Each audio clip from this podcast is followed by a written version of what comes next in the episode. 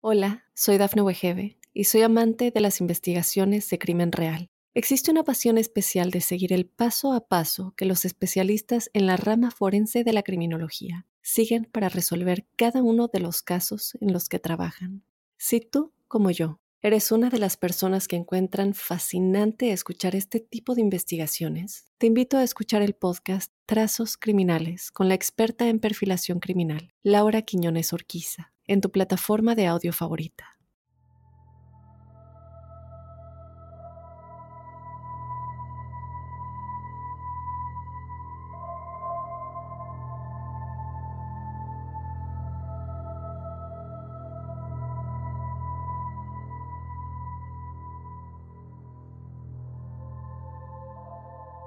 Hola crípticos, bienvenidos a otro episodio de Testimoniales Crípticos. Mi nombre es Dafne Wegebe yo te doy la bienvenida a este espacio que haces tú con tus historias paranormales y sobrenaturales.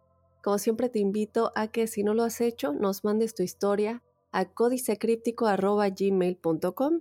Ya sabes que esto lo puedes hacer de manera escrita o también por medio de audio si lo quieres contar de tu propia voz. Y de hecho, bueno, nos han llegado muchísimos audios, eso a mí me hace muy muy feliz. De igual manera, bueno, yo quiero seguir leyendo sus historias, entonces ya saben que si ustedes quieren que yo lea sus historias, nos la pueden seguir mandando de manera escrita. Vamos a poner eh, los audios que ustedes nos han hecho llegar.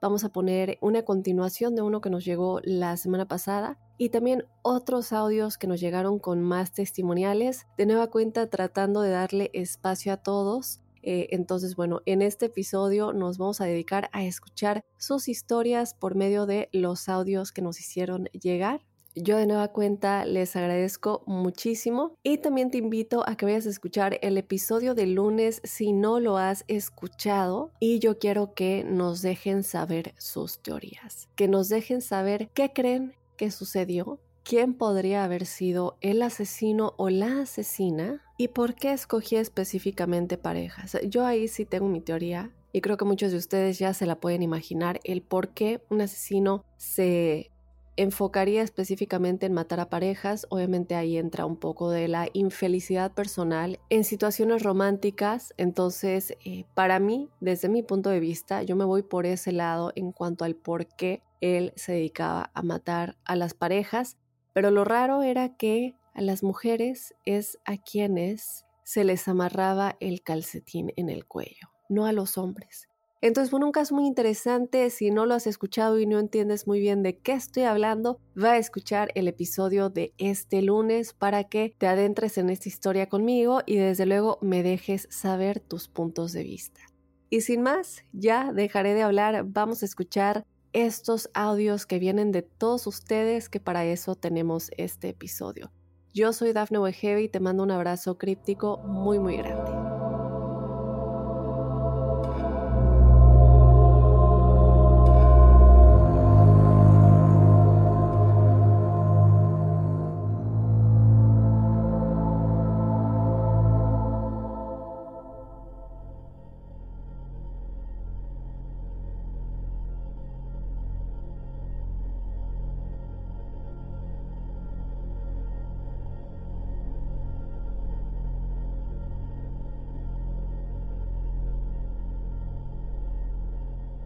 Quiero contarles algo que me pasó hace pues muchos años atrás, cuando yo tenía más o menos 11 años. Em, estábamos en la temporada de vacaciones, de que no estábamos estudiando, más o menos aquí en El Salvador la temporada es entre octubre y diciembre. Esto fue eh, como en noviembre. Mi hermano y yo siempre nos quedábamos en casa, mis papás trabajaban todo el día teníamos un grupo de amigos los cuales eh, pues éramos muy unidos y salíamos a jugar en la noche, casi todas las noches.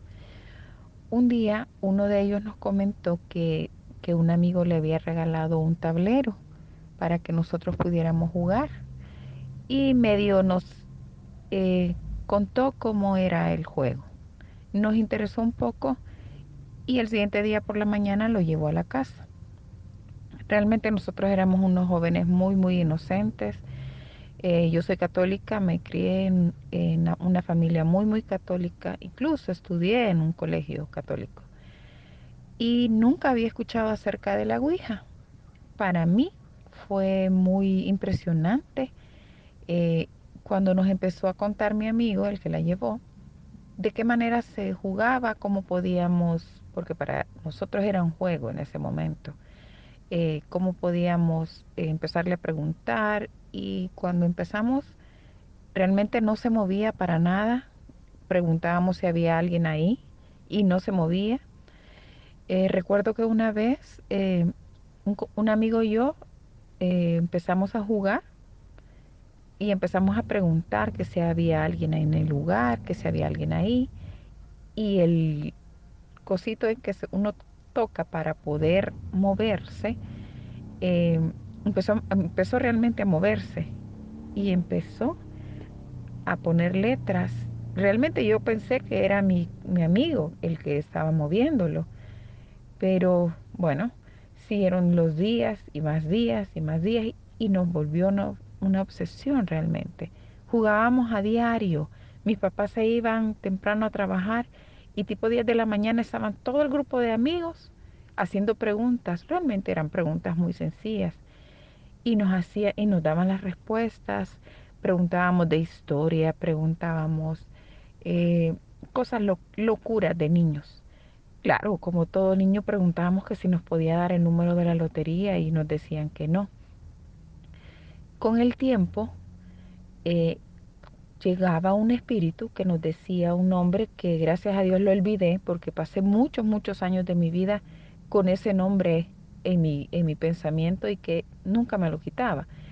Pero nos decía ese, esa persona, nos decía, bueno, ese ente o esa alma, nos decía que estaba en un lugar triste, solo y que nadie se acordaba de él y que no estaba en el cielo, no estaba en el infierno, pero que estaba tan solo y que nadie, y que él no podía tras, eh, ir hacia otro de los lugares espirituales porque nadie nunca lo recordaba. Y nosotros, ingenuamente, preguntamos su nombre, su edad, eh, nos decía que había muerto en, en el tiempo de los reyes, hace muchos años, nos, nos contó una historia tan compleja, pero nos dijo que por favor hiciéramos algo para que él pudiera salir de ese lugar. Nos contaba historias sumamente interesantes y como todos jóvenes cada día nos interesaba más y saber más. Hasta que un día eh, decidimos entre todos que como ya sabíamos el nombre, ya sabíamos en qué año había muerto, nos inventamos una historia y pedimos, fuimos a la iglesia de la comunidad y le pedimos una misa al sacerdote a nombre de esa persona.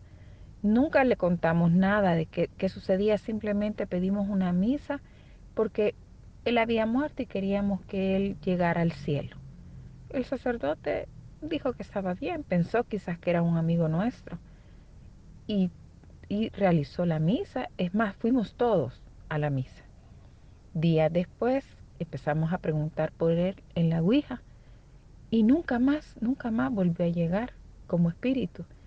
Preguntamos a otros de los espíritus que regularmente entraban a hablar con nosotros y nos dijeron que él ya nunca más iba a volver a reunirse con nosotros. Y de esto, Daphne, hay muchas, muchas historias que nos pasaron, muchas historias con, con mis amigos que espero irte contando poco a poco. Es un gusto saludarte. Un abrazo, muchas bendiciones.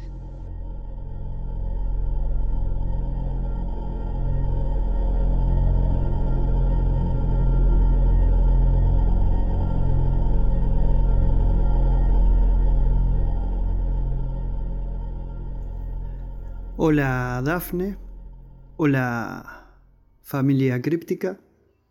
Mi nombre es Miguel Fernández y soy de Argentina, de la localidad de Berizo.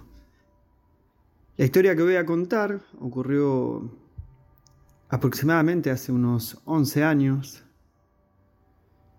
Ocurrió en un tiempo en el que, después de divorciarme de la mamá de mis hijos, eh, después de mucho tiempo, después de, después de muchos años, fui a, a vivir solo. Por aquel entonces yo trabajaba prácticamente todo el día. Iba a casa solamente a, a dormir, salía de, de mi nuevo hogar, por así llamarlo, a las 7 de la mañana y, y regresaba tipo 9 de la noche aproximadamente. El caso es que un día llego a mi casa, me pego una ducha, me preparo una cena algo liviana, ceno solo, obviamente porque estaba solo, y me pongo a escuchar música, lo que siempre hago, revisar mis redes sociales. Eh, llevaba por costumbre en aquel entonces eh, después de cenar, eh, ponerme a escribir, me gusta escribir, tengo dos libros editados de, poesía. Em, y bueno, para, relajarme, acá en Argentina nosotros tenemos una, costumbre muy, muy bonita que es la de tomar mates, es algo como, como una especie de meditación, una cosa así. Entonces, después de cenar me pongo a escribir, escucho música, me pongo a, a tomar mates solo escribiendo, pensando, solo con mis pensamientos.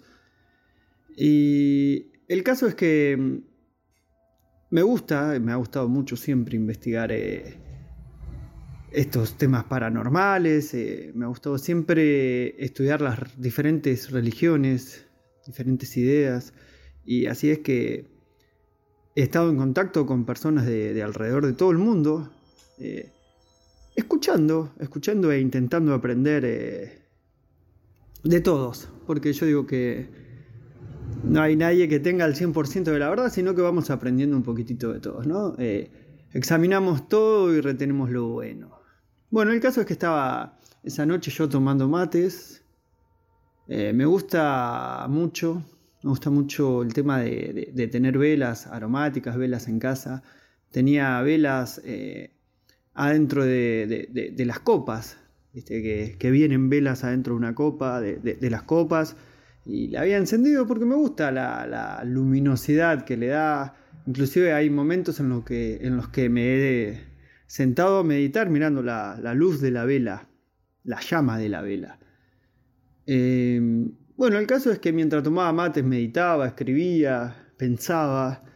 Eh, la copa que contenía la vela, una de las copas que contenía la vela, eh, estalla. De la nada, de la nada estalla. Y bueno, se lo adjudiqué simplemente al cambio climático. Afuera hacía mucho frío, adentro estaba eh, calentito, porque bueno, eh, quería estar cómodo. Así que se lo adjudiqué, no le di demasiada importancia, se lo adjudiqué al cambio de clima. Que yo entré y calefaccioné el ambiente, de golpe y bueno, se produjo eso por, por el cambio climático, explotó el cristal de la copa, no le presté demasiada atención. Eh, para ir a dormir, eh, no, sé cómo o qué término utilizan en, toda Latinoamérica, existe una especie de bolsa de, de, goma a la cual se le echa o se le vierte agua caliente adentro para, para, poner en los pies mientras uno duerme. No sé cómo se lo denomina, acá le decimos bolsa de agua caliente simplemente para poner en los pies y, calienta los pies y bueno, con los pies calientes uno duerme un poquitito mejor. Bueno, caliento mi bolsa de, agua caliente, la pongo en mis pies, me voy a dormir y al rato eh, la bolsa, la bolsa de agua caliente eh, me estalla en, la cama cuando estaba acostado y ya casi durmiéndome. Eh, obviamente me quemé un poquitito los pies. Y bueno, nada, me levanto, cambio todo el desastre que se había hecho, eh, cambio las sábanas, bueno, doy vuelta al colchón, bla, bla, bla. Digo, bueno, no es mi noche. Me cambié, bueno, cambié todo. Y al rato me dispongo a dormir de nuevo, con todo cambiado. Y ya dormido a eso de las 3 de, de la madrugada, siento, pero de una manera real, real, real, real, que el colchón, el lugar en donde yo estoy durmiendo, se hunde. Siento como que alguien se acuesta al lado mío y se hunde el colchón. Me despierto con, con como le decimos acá en Argentina, con piel de gallina, con los pelos erizados de la piel, con la piel erizada. Me dio mucho miedo, mucho miedo, mucho miedo. No había nadie. No había nadie. Duermo como puedo en esa noche. Al otro día me despierto, reviso las redes y tengo un mensaje por inbox de una mujer de Europa eh, que se dedicaba a ciertos tipos de, de brujerías y esas cosas esotéricas. Y era muy conocida, después la investigué y era muy conocida en Europa. Eh, me manda un mensaje bien temprano y me dice, diciéndome, anoche me acosté a tu, lado. ¿Te gustó? Lo primero que pensé fue que si esas cosas eran posibles, lo primero que pensé eran mis hijos, porque tengo en mis redes sociales todas fotos con mis hijos, con mi familia, con mi nueva familia que formé también, con mis hijos de aquel entonces y mi nueva familia. Y, yo no paro de subir y de compartir eh, toda la alegría que me significa para mí mis hijos y mi familia. Así que lo primero que pensé en mis hijos, dije, si esta mujer puede lograr todo eso que me pasó anoche, de esta manera conmigo, podría hacer eh, cualquier cosa con mis hijos. Así que simplemente la bloqueé y la eliminé de mi vida para siempre y empecé a a no jugar quizás tanto con fuego como lo venía haciendo simplemente por curiosidad. Así que nada, esta simplemente es mi historia. Espero que les haya gustado. Un abrazo gigante para toda la familia críptica. Gracias por darnos este espacio, Dafne. Un besito para todos.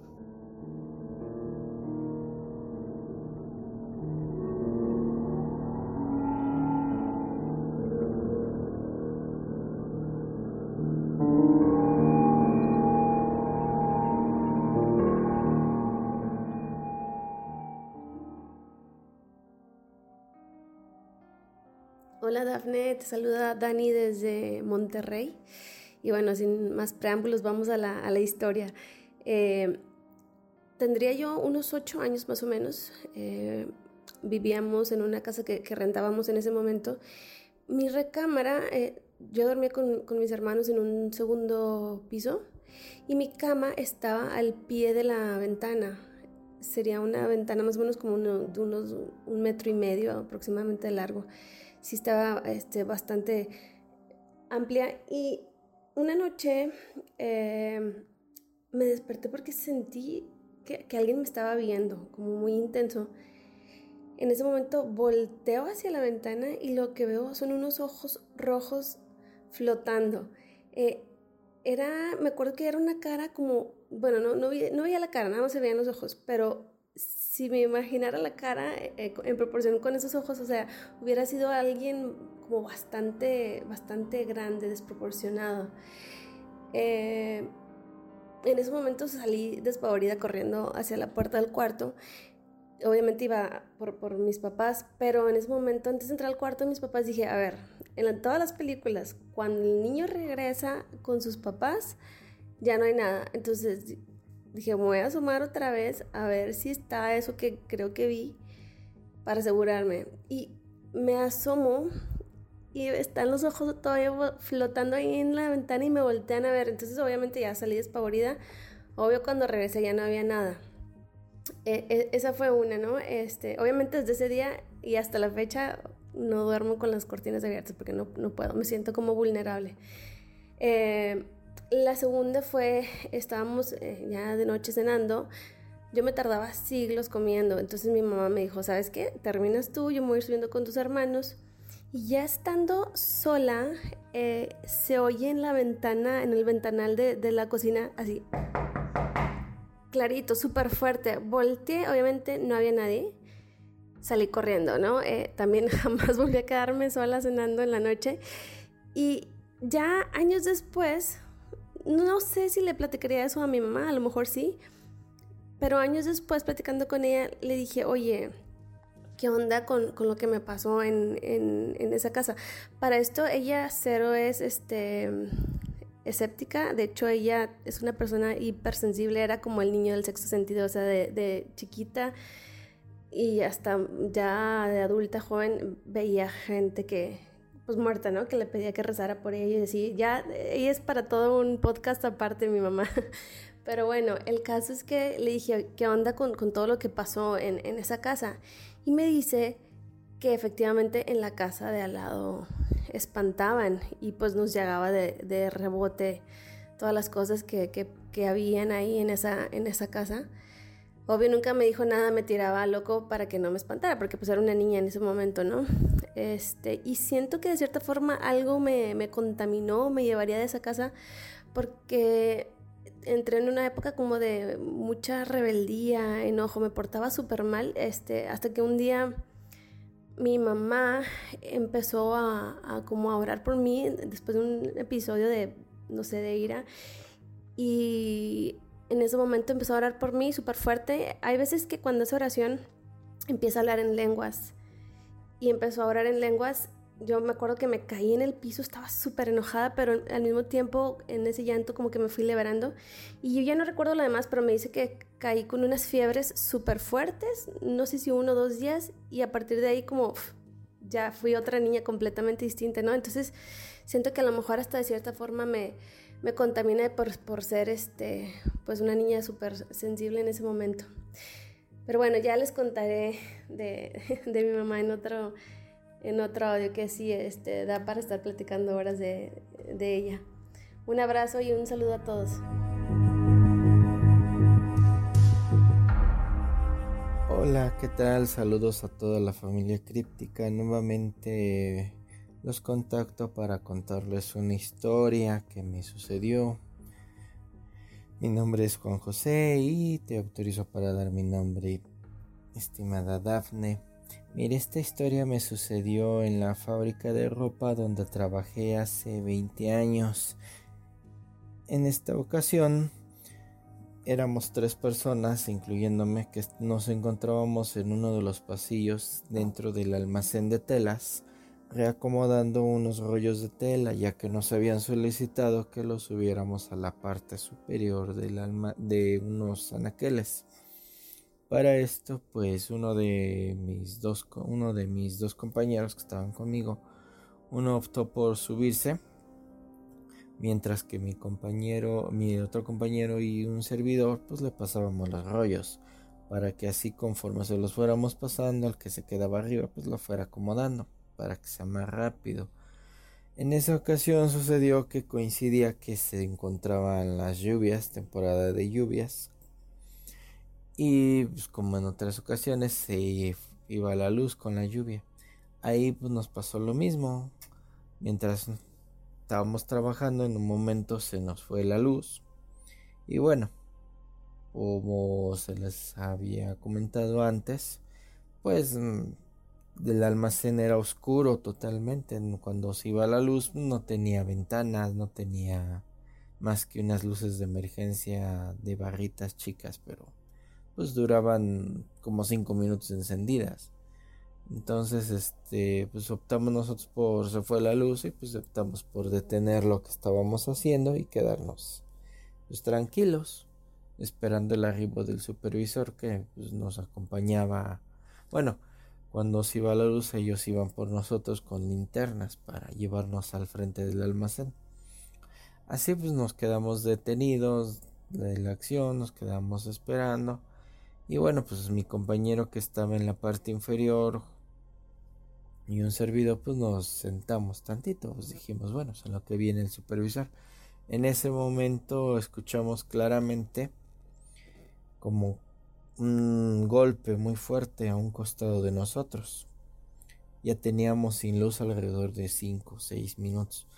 Y pues de repente escuchamos ese golpe casi a un lado de nosotros y con poca luz nos llamó la atención cuando vimos era cuando vimos que fue era nuestro compañero que estaba en la parte superior que de la nada decidió echarse un brinco de la altura del anaquel, ya que esta altura era como de dos metros. Entonces, obviamente, al ver que se echó el brinco y que escuchamos el golpe y dimos que nos dimos cuenta que era él, mi compañero y yo pues le dijimos, oye, ¿cómo se te ocurre hacer eso? A lo cual pues él nos responde que por qué somos así, ya que él nos comentó que él estaba arriba, tranquilamente, cuando de repente vio como una silueta negra de una persona que pensó que éramos alguno de nosotros dos, este se estaba abalanzando hacia él.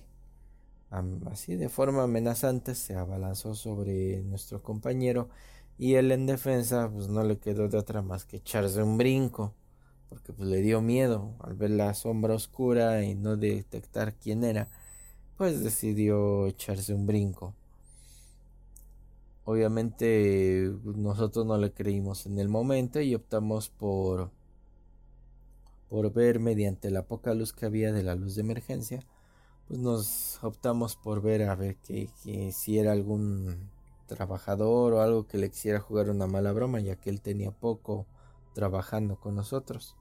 Pero pues no vimos nunca a nadie, nunca nos percatamos de que alguien más bajara del anaquel, solamente él que se había dado un brinco.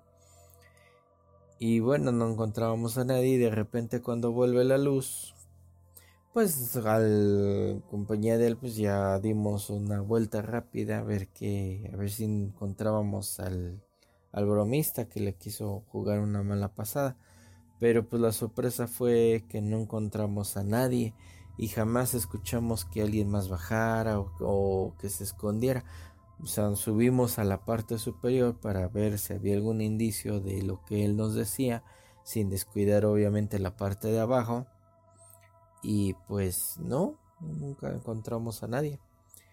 Entonces, este, terminamos la actividad y pues, a nadie más le comentamos esto porque se nos hizo extraño, pues dijimos a lo mejor estaba bromeando esta persona, pero pues, no, no, no entendíamos por qué se había echado un brinco arriesgando su integridad física, ya que podía cometer algún alguna lesión o algo así, porque como estaba todo oscuro y él echase un brinco, pues no vería dónde caería. Y bueno, esta sería todo de esta breve historia. Espero les haya gustado. Y te agradezco nuevamente, querida Dafna, por el espacio y por dejarnos compartir estas historias contigo y con toda la familia críptica. Saludos y quedamos en contacto para ver si contamos más historias. Muchas gracias por todo nuevamente y hasta luego.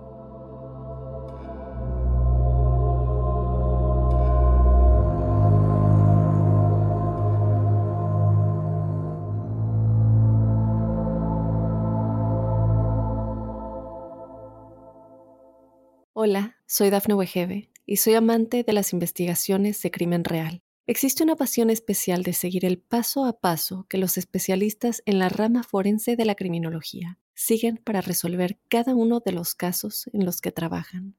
Si tú, como yo, eres una de las personas que encuentran fascinante escuchar este tipo de investigaciones, te invito a escuchar el podcast Trazos Criminales con la experta en perfilación criminal, Laura Quiñones Orquiza en tu plataforma de audio favorita.